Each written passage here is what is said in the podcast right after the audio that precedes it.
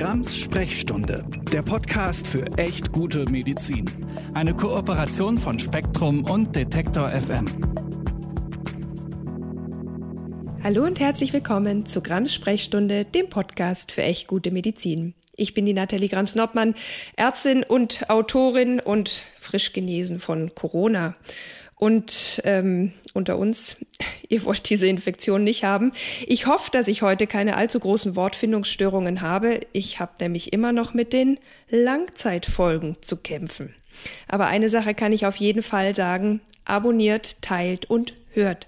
Diesen Podcast gerne weiter, so wie bisher. Es ist echt schön zu sehen, wie die hörende Community wächst und wächst. Und danke auch für all eure Themenvorschläge. Auch die heutige Folge ist ein Wunsch von euch. Ursprünglich war die Frage, ob man das Immunsystem mit Orangen pimpen kann. Und darüber sprechen wir unter anderem heute. Aber wenn ihr weitere Themenwünsche habt, schreibt mir gerne an sprechstunde.detektor.fm. Ich schaff's nicht, auf jede eurer äh, Mails zu antworten, aber ich lese alle und ich nehme raus, was immer so in den Sommer und Herbst dann passt. Heute geht es also ums Immunsystem und besonders um das Immunsystem in Zeiten von Corona. Und ich freue mich selbst ganz besonders auf meinen heutigen Gast, Professor Live Erik Sander. Hallo, lieber Herr Sander. Wollen Sie sich meinen HörerInnen einmal ganz kurz selbst vorstellen? Ja, hallo, ich bin Live Erik Sander. Ich leite seit 1.4. an der Charité die Infektiologie und behandle also Patienten mit Infektionskrankheiten. Und da kann sich jeder vorstellen, dass wir auch viele Patienten mit Coronavirus-Infektionen behandeln. Und wissenschaftlich beschäftige ich mich schon lange mit dem Immunsystem, mit der Wirkweise von Impfstoffen und in der letzten Zeit natürlich auch ganz besonders mit der äh, Wirkweise von äh, Covid-19-Impfstoffen. Mhm, da kommen wir natürlich auch dann darauf. Ich freue mich wirklich besonders, dass ich mit so einem Experten über das Immunsystem sprechen kann, weil ich so das Gefühl habe, das Immunsystem bekommt im Moment so viel Beachtung wie irgendwie noch nie. Aber leider nicht nur im Guten. Zum einen ist es natürlich durch das Coronavirus besonders herausgefordert aktuell. Und ja, ich merke das immer noch deutlich, wie herausfordernd das ist, trotz übrigens vollständiger Impfung natürlich. Andererseits wären wir zu diesem Thema auch durch so viele Informationen, aber eben auch Fehlinformationen gefordert bis manchmal sogar überfordert. Sprechen wir vielleicht deshalb erstmal über ein paar Basics. Es gibt ja das angeborene und das erworbene Immunsystem und das ist alles ganz schön komplex. Wir können hier natürlich auch in einer halben Stunde Podcast das nicht alles erschöpfend behandeln. Wer eine ganz äh, ausführliche Einführung haben möchte, kann gerne im Kapitel 5 von meinem Buch Was wirklich wirkt reinlesen. Ähm, da habe ich das versucht, ein bisschen allgemeinverständlich einmal aufzudröseln. Aber Herr Sander, vielleicht können Sie uns auch eine ganz kurze Einführung ins Immunsystem geben. Was ist wichtig zu wissen darüber? Ja, das kann ich natürlich gerne probieren. Ähm, ist an der Tat ähm, sehr schwierig. Ähm, da gibt es auch einen ganz hervorragenden Artikel, im, ähm, wer, wer, Englisch lesen kann, im The Atlantic. Ähm, das erschien, glaube ich, irgendwann 2021 ähm, auch über das Immunsystem. Das ist nämlich wirklich ein sehr komplexes und auch faszinierendes System, was dadurch interessant wird, dass es auch ein lernendes System ist und mhm. dadurch auch viele Ähnlichkeiten vielleicht auch zum ähm, Nervensystem ist, was ja auch ähm, sehr komplex und sehr äh, interessant ist.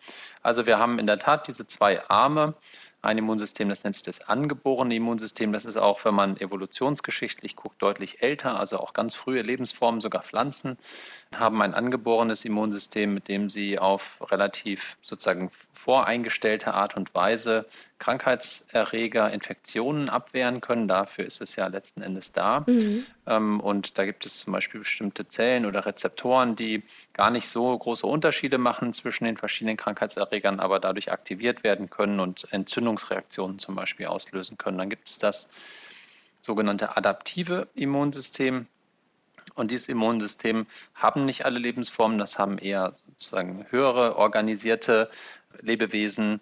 Und das ist so, dass es quasi durch Erfahrungen mit Infektionserregern lernen kann, sich zu verbessern und dann beim nächsten Mal schneller und besser und gezielter zu reagieren. Und genau diese Eigenschaft macht man sich zum Beispiel bei Impfungen zunutze, dass man dem Immunsystem wenn Sie so wollen, vorgaukelt, dass eine Infektion stattfindet. Dadurch lernt das Immunsystem, es bildet sich auch ein Immungedächtnis.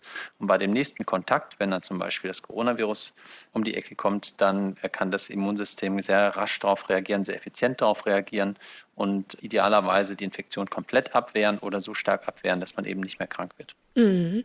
Ja, auf die Impfungen kommen wir später nochmal, aber es ist ja so, bis man zu den Impfungen kommt, gerade wenn man sich im Internet informiert, hat man ja häufig schon ganz krasse Claims über das Immunsystem gehört. Jetzt insbesondere natürlich auch aus dem Bereich der Alternativmedizin so Sachen wie mein Immunsystem ist aber stark genug, ich schaffe das ohne Impfung oder sowas wie wer gesund lebt, packt das locker mit Corona, ist überhaupt kein Problem.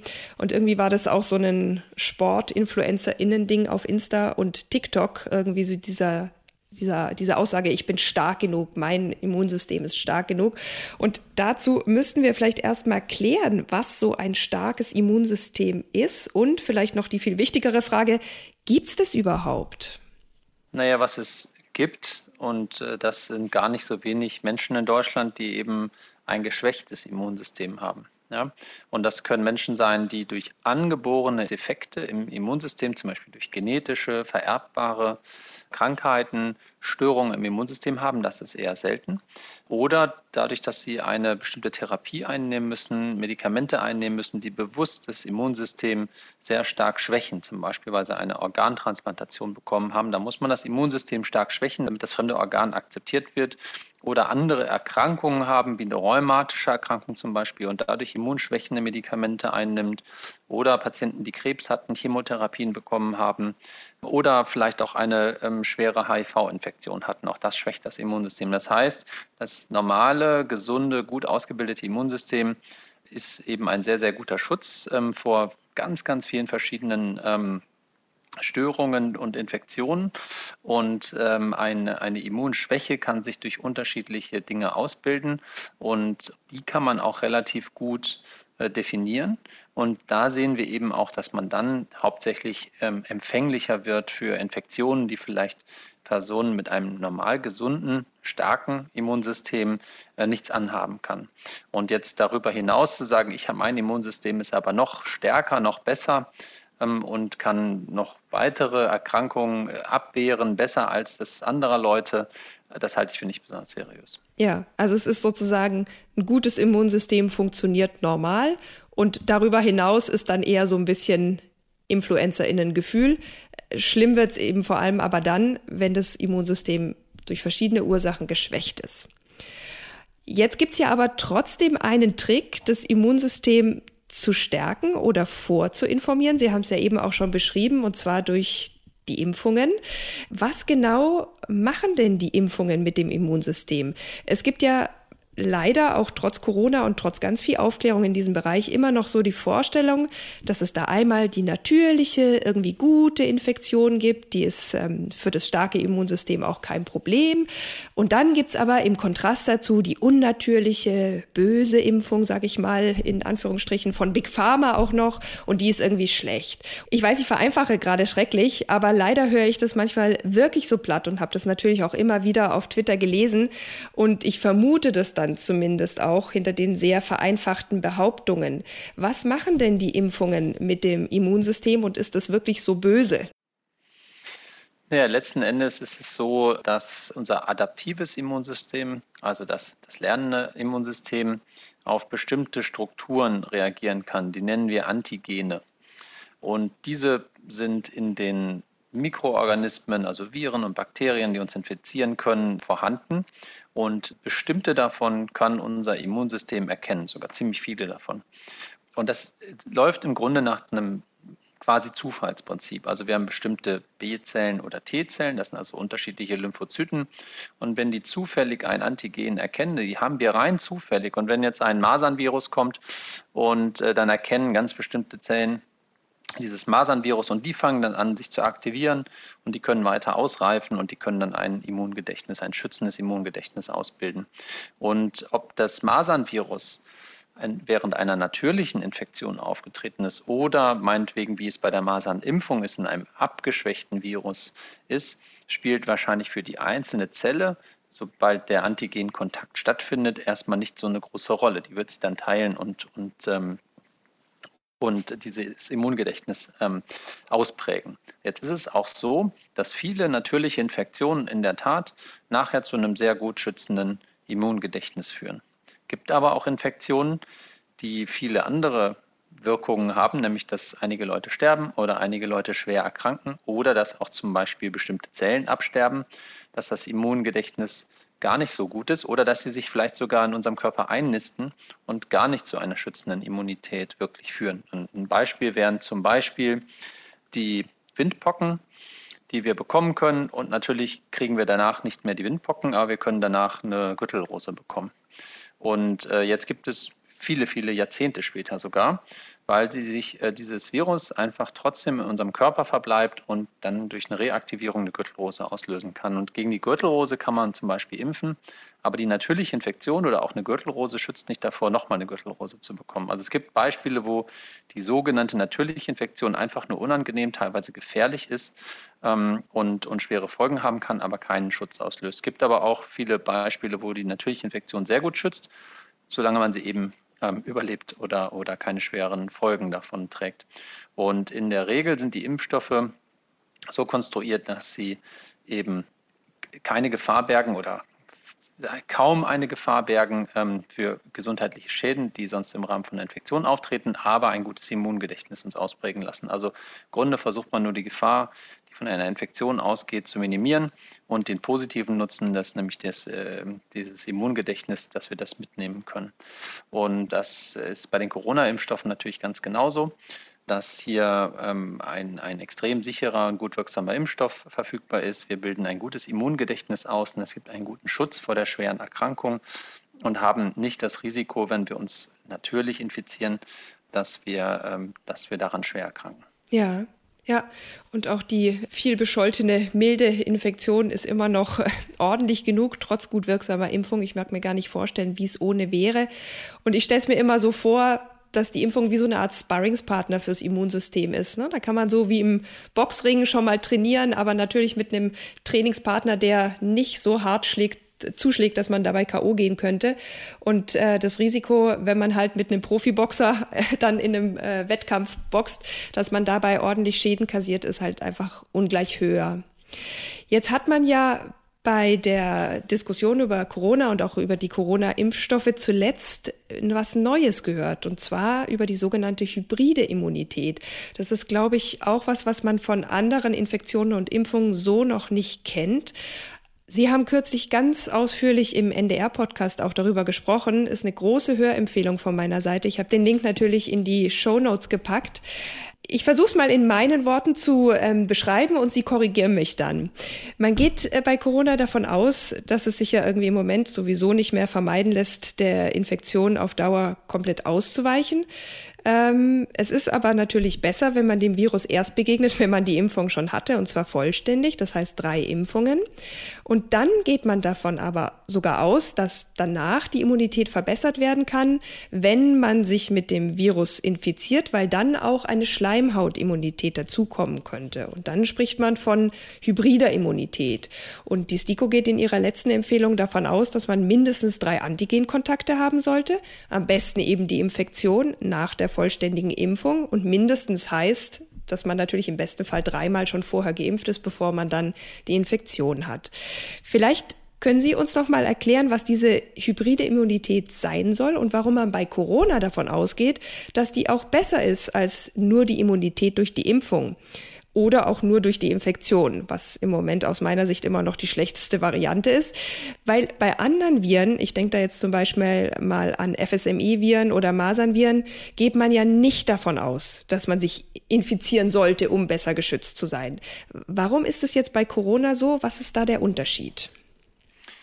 Na, da wäre ich jetzt ein bisschen vorsichtig. Also man soll sich ganz sicher nicht bewusst infizieren oder, oder das Risiko eingehen, um dann nachher besser geschützt zu sein. Das ist ja das ist ja eine total paradoxe Logik. Mhm. Also das wäre ja so, als ob ich aus dem Fenster springen sollte, wenn ich beim nächsten Mal, wenn ich aus dem Fenster springe, irgendwie mir meine Beine nicht mehr brechen kann oder so. Das ist ja irgendwie, das ist ja, das ist ja paradox. Also das, was man beobachtet hat, ist, dass Leute, die eine Infektion hinter sich hatten und dann geimpft worden sind. Das war so die erste Beobachtung, ähm, dass die einfach schon viel höhere Antikörper-Titer dann bilden und äh, im Nachhinein auch gesehen hat, die haben sehr guten Schutz. Und das Umgekehrte ist natürlich der Fall, den man vorzieht, man war geimpft, hat dann leider trotzdem eine Infektion gehabt, die in der Regel dann milde verläuft. Und dann boostern sich die Antikörper-Titer auch nochmal. Und das, was bei einer Infektion stattfindet, ist eben, dass sie auf dem, über die Atemwege eintritt und nicht wie bei einer herkömmlichen Impfungen über den Muskel. Und deswegen bilden sich auch stärkere Immunantworten an den Atemwegen. Und deswegen hat man vielleicht möglicherweise eine Zeit lang auch dort lokal noch einen besseren Schutz.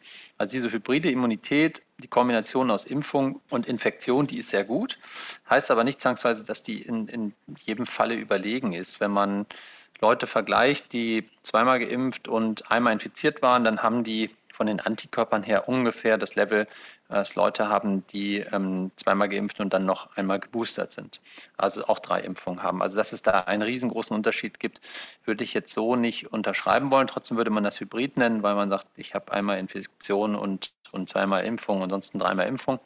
Und was man aber feststellen kann, natürlich, wenn jemand sich infiziert und es ähm, quasi ähm, äh, passiert, trotz Impfung, was eben sein kann, aufgrund der hohen Inzidenzen. Kein Mensch kann sich hundertprozentig abschotten äh, und sollte das auch natürlich nicht.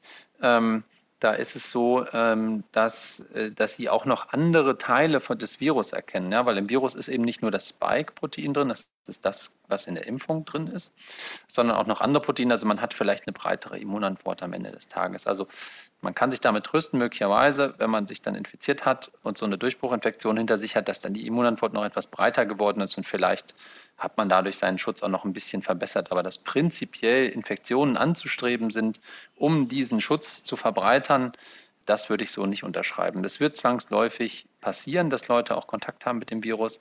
Und es wird auch so einen boosternden Effekt haben. Und den möchte man aber mitnehmen auf der Basis von einem sehr, sehr guten Impfschutz, wenn überhaupt. Und kann aber auch sein, dass wir uns immer wieder infizieren und das Virus sich so stark verändert, dass man auch mit so einer hybriden Immunität dann nicht äh, hundertprozentig vor einer erneuten Infektion geschützt ist, sogar sehr wahrscheinlich. Ja, ja. Hat man denn die Hoffnung, dass äh, es ja immer wieder auch im Gespräch, dass es quasi nasale Impfstoffe geben soll, um quasi auch diese Schleimhautimmunität ähm, direkt zu erzeugen, dass man da vielleicht auch äh, in Zukunft vielleicht noch eine Option hat, dass man sagt, nee, ich brauche die Infektion wirklich nicht, weil ich kann mich über den nasalen Impfstoff dann quasi hybrid immunisieren oder breiter immunisieren? Ja, das ist eine ganz große Hoffnung äh, von mir und von vielen anderen. Äh, nochmal, man braucht keine Infektion. Ja, also das ist, ähm, das ist jetzt irgendwie ein, ein, Irrglaube. Es wird zu Infektionen kommen und dieses, dass die Infektionen geschehen werden, werden schon auch dazu beitragen, dass sich eine Bevölkerungsimmunität noch stärker aufbaut. Aber sozusagen als Einzelperson zu sagen, jetzt gucke ich mal, dass ich mich infiziere, damit ich dann beim nächsten Mal besser geschützt bin, äh, das Konzept äh, finde ich nicht nachvollziehbar. Aber dieses mit dem nasalen Impfstoffen, das ist in der Tat so ähm, dass ich da große Hoffnung reinsetze, dass man in Form eines Nasensprays sich dann impft und zwar, dass an den Schleimhäuten sich dann auch eine Immunität ausbildet und vielleicht auch mit, ähm, sozusagen, die wird auch dazu führen, dass man systemisch, also im ganzen Körper noch mehr Antikörper und andere Immunantworten ausbildet. Und dann vielleicht auch tatsächlich ein Infektions- und Übertragungsschutz vorliegt, der vielleicht auch etwas länger anhält. Und selbst wenn man sich als vielleicht Person in einer Risikogruppe, hohes Alter oder schwere Lungenerkrankung ähnliches, äh, dann regelmäßig nochmal so einen Nasenspray-Impfstoff sozusagen geben müsste, ist es trotzdem, glaube ich, wahrscheinlich die akzeptablere Variante, als äh, ständig ähm, sozusagen Impfbooster äh, auf der herkömmlichen Art geben zu müssen. Mhm, ja, ich denke auch. Und irgendwie ist es ja auch eine Form, wo man jetzt sagen könnte, ja, da kann man wirklich auf relativ milde und natürliche Art und Weise das Immunsystem aktivieren oder boostern, weil das ist ja tatsächlich so eine, so eine Vorstellung oder so eine Auffassung, die mir auch schon lange vor Corona immer wieder begegnet ist. Und das war ja auch der Grund für diesen Podcast-Wunsch, dass man das Immunsystem irgendwie aktivieren könnte, dass man es pimpen kann durch irgendwelche Vitamine, Superfoods, durch spezielle Ernährung, durch Sport oder auch ganz natürlich durch mein Lieblingsthema Homöopathie und Co. Und ganz falsch ist es ja zum Teil nicht, weil wir wissen, dass genügend Bewegung, gesunde Ernährung, ausreichend Schlaf und so weiter durchaus zu einer verbesserten ähm, Abwehrfähigkeit beitragen können. Aber so ein richtiges Geheimrezept, mal abseits von Impfstoffen, gibt's doch nicht, oder? Und auch hier vielleicht noch die wichtigere Frage, warum kann es die auch gar nicht geben? Also es ist tatsächlich so, dass ja wahnsinnig viele Nahrungsergänzungsmittel, Vitaminpräparate, ähnliches angeboten werden mit dem Versprechen, dass man dadurch sein Immunsystem stärkt. Ja, was es natürlich gibt, sind Mangelzustände, Leute, die eine Mangelernährung haben, Leute, die andere Erkrankungen haben, die zu einer Schwächung des Immunsystems führen. Das gibt es. Und bei natürlich starker Mangelernährung wird auch, besteht letzten Endes auch eine Art Immunschwäche. Und, äh, und deswegen ist natürlich schon, gibt, es braucht bestimmte Substanzen, Spurenelemente, Vitamine und so weiter, um auch ein gesundes und starkes Immunsystem zu haben. Nur wir hier in, äh, sind in der Regel gut genährt und auch mit ausreichend Vitaminen versorgt, dass unser Immunsystem alles zur Verfügung hat, um gut zu funktionieren. Und man kann nicht durch eine zusätzliche Dosis irgendeiner bestimmten, von bestimmten Spurenelementen das Immunsystem sozusagen nochmal ankurbeln, weil es ist auf einem Level eingestellt, und das ist auch gut so, dass wir eine nicht zu starke Aktivierung des Immunsystems bekommen, weil dann kann man so räumeähnliche Erkrankungen, also Autoimmunerkrankungen oder entzündliche Erkrankungen bekommen und auf der anderen Seite effektiv Krankheitserreger abwehrt. Das heißt, einfach durch, durch irgendwelche Nahrungsergänzungsmittel sein Immunsystem zu tunen, das, das funktioniert nicht. Es gibt bestimmte Verhaltensweisen tatsächlich, die, die auch das Immunsystem beeinflussen können. Also chronischer Schlafmangel oder Alkoholismus und andere Dinge können schon auch zu, einem, zu einer Schwächung des Immunsystems führen. Und zusätzliche Faktoren, die wir kennen, sind auch die, die Mikroorganismen, die mit uns ja leben, unser sogenanntes Mikrobiom. Auch die stehen in einem engen ähm, Austausch mit unserem Immunsystem. Aber zurzeit gibt es keine Möglichkeit, einfach zu sagen, ich gebe mir jetzt etwas und dann bringe ich mein Immunsystem auf so ein Level, dass ich auf einmal immun bin gegen alle möglichen Infektionskrankheiten. Das können wir eben sehr, sehr effektiv, sehr, sehr natürlich und sehr, sehr gut mit Impfungen herstellen. Ja, und im Krankheitsfall kann man natürlich sich auch so verhalten, dass das Immunsystem möglichst geschont wird und nicht noch zusätzlich gestresst wird, zum Beispiel indem man halt ausreichend schläft oder viel Ruhe hält. Das macht man ja auch oft auf natürliche Weise. Das habe ich genau, jetzt noch dieses mal, Verhalten ja. ähm, macht man automatisch, machen auch Tiere, die infiziert sind, die jetzt nicht irgendwie ähm, aufgrund einer bestimmten sozialen Prägung oder sowas das machen. Das ist eine natürliche Reaktion ähm, des Körpers, die eben dazu führen soll, dass man schneller genesen kann. Das sind äh, wahrscheinlich evolutionär sozusagen Prozesse, die sich da äh, und Verhaltensweisen, die sich ausgebildet haben, die sich bewährt haben. Mhm. Na, dann kann man doch für das Immunsystem doch einiges tun, wenn man es auch nicht durch Orangen pimpen kann, um das hier nochmal ganz klar zu beantworten, die Frage. Jetzt ist es ja so, ich beschäftige mich ja auch immer wieder viel mit äh, Alternativmedizin und aus anthroposophischen Kreisen hört man immer wieder, dass es generell viel besser sei, die natürliche Infektion durchzumachen. Dann gibt es da auch so Claims, wie dass das besser sei für die kindliche Entwicklung und natürlich auch bei Corona, weil man die Krankheit irgendwie als so eine Art besondere Challenge begreift, die irgendwie einen Mehrwert bietet. Also ich hatte gerade Corona. Ich muss sagen, dieser Mehrwert erschließt sich für mich überhaupt nicht. Deswegen war ich auch so froh, dass Sie nochmal so deutlich betont haben, dass niemand die Infektion suchen muss, schon gar nicht, um seinem Immunsystem was Gutes zu tun. Man weiß ja zum Beispiel auch beim Marsan-Virus, dass die Infektion sogar zu einem Teilverlust des Immungedächtnisses führen kann, quasi zu einer kleinen Immunamnesie. Das heißt, der Körper vergisst, dass er gegen manche Erreger schon Immunität ausgebildet hat und die Infektion ist dann nicht nur als solche schlimm, sondern hat auch noch Folgen, negative Folgen für das Immungedächtnis. Deswegen vielleicht noch mal meine Frage: ähm, Wie funktioniert so ein Immungedächtnis überhaupt? Und wenn man das in aller Kurze fragen darf, was bedeutet das auch für unseren weiteren Weg mit Corona? Weil wir alle gehen ja davon aus, dass das Virus nicht mehr weggeht. Ja, also das Erste ist es mit dieser natürlichen Infektion, die man braucht, weil es etwas Natürliches ähm, ist. Es ist so, dass wir natürlich, wenn man sieht, wie wir heutzutage leben, ähm, sehr, sehr dicht mit sehr, sehr vielen Millionen Menschen zusammen. Das hat es, sage ich mal, bei den Urzeitmenschen so nicht gegeben. Deswegen viele Infektionskrankheiten haben sich jetzt in der letzten Zeit ausgebildet und verbreiten sich eben auch deswegen so gut, weil wir so viele Menschen sind, die so dicht zusammenleben. Und es ist eben nicht unbedingt was Natürliches, dass man äh, diese viralen Infektionen unbedingt durchmacht. Natürlich sind wir darauf eingestellt, mit Infektionserregern zu leben und diese auch abzuwehren. Und keiner braucht sich Sorgen machen. Ich glaube, jeder, der Kinder im, im, im Kindergarten- oder Kita-Alter hat, weiß, dass die Kleinen ausreichend viele Infektionen durchmachen, sowohl des Magen-Darm-Trakt als auch des, der Atemwege und so weiter. Also ich habe da eigentlich keinen große äh, Besorgnis, dass das zu wenig Infektionen sind. Und auch ansonsten haben wir sehr viel Kontakt ähm, und äh, machen ganz, ganz viele Infektionen ständig durch, die wir vielleicht gar nicht immer unbedingt so stark äh, merken. Hat man vielleicht nur mal einen Halskratzen, das ist ja auch gut. Und trotzdem wird im Immunsystem eine Antwort angeschoben, die, die vielleicht auch zu einem Gedächtnis führt und so weiter.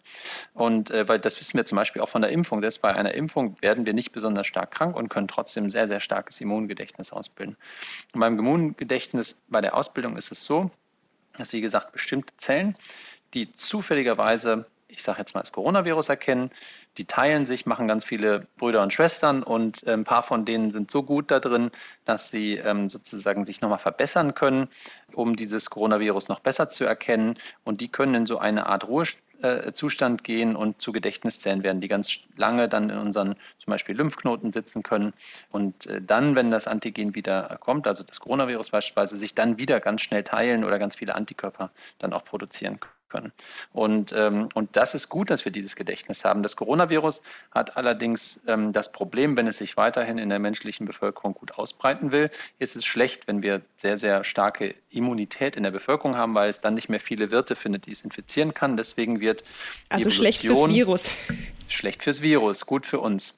Und äh, das Virus ähm, wird deswegen gezwungen sein, sich an bestimmten Stellen so zu verändern, dass, ähm, dass es dadurch wieder neue Menschen infizieren kann. Das ist ein Prozess, der passiert natürlich komplett zufällig, aber aus, wenn es zufällig passiert, werden diese Viren äh, sich dann wieder verbreiten können und durchsetzen können. Und so wird das wahrscheinlich eine ganze Weile weitergehen, dass das Virus sich immer ein Stückchen weiter ähm, verändert.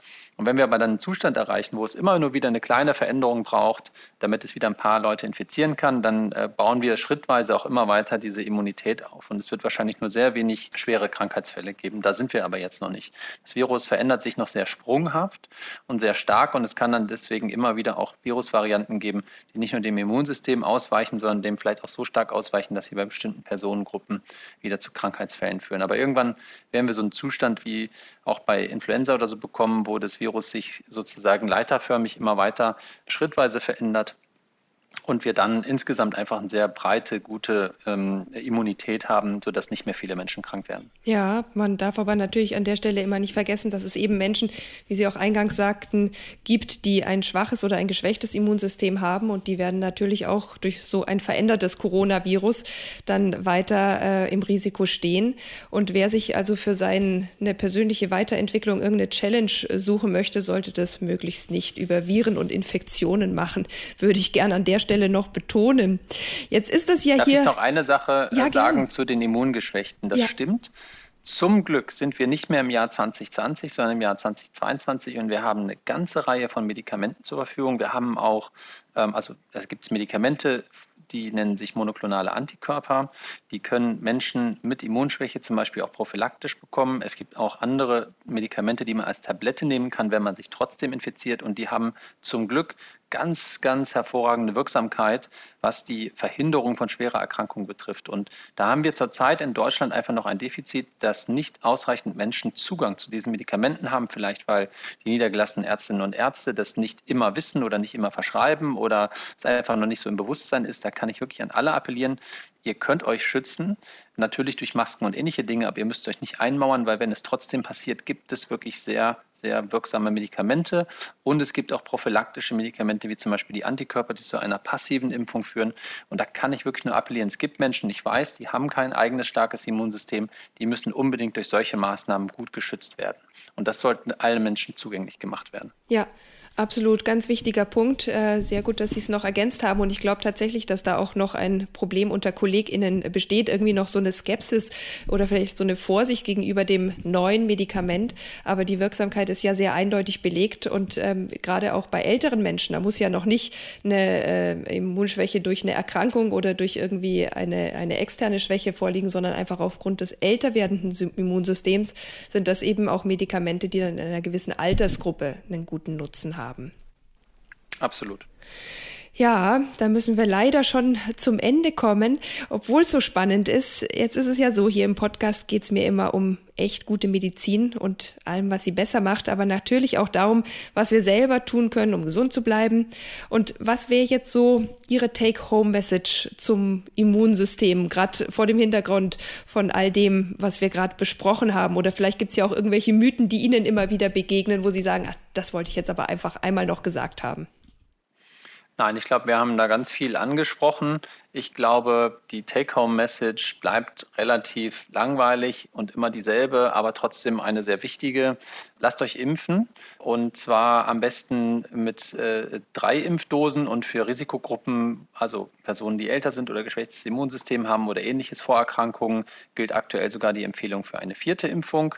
Menschen mit einem schwachen Immunsystem können sich auch schützen durch Medikamente und man sollte weiterhin auch jetzt im Sommer, wir haben eine neue Sommerwelle, aufpassen, zum Beispiel in Innenräumen und äh, sich schützen zum Beispiel und andere schützen, auch durchs Tragen einer Maske.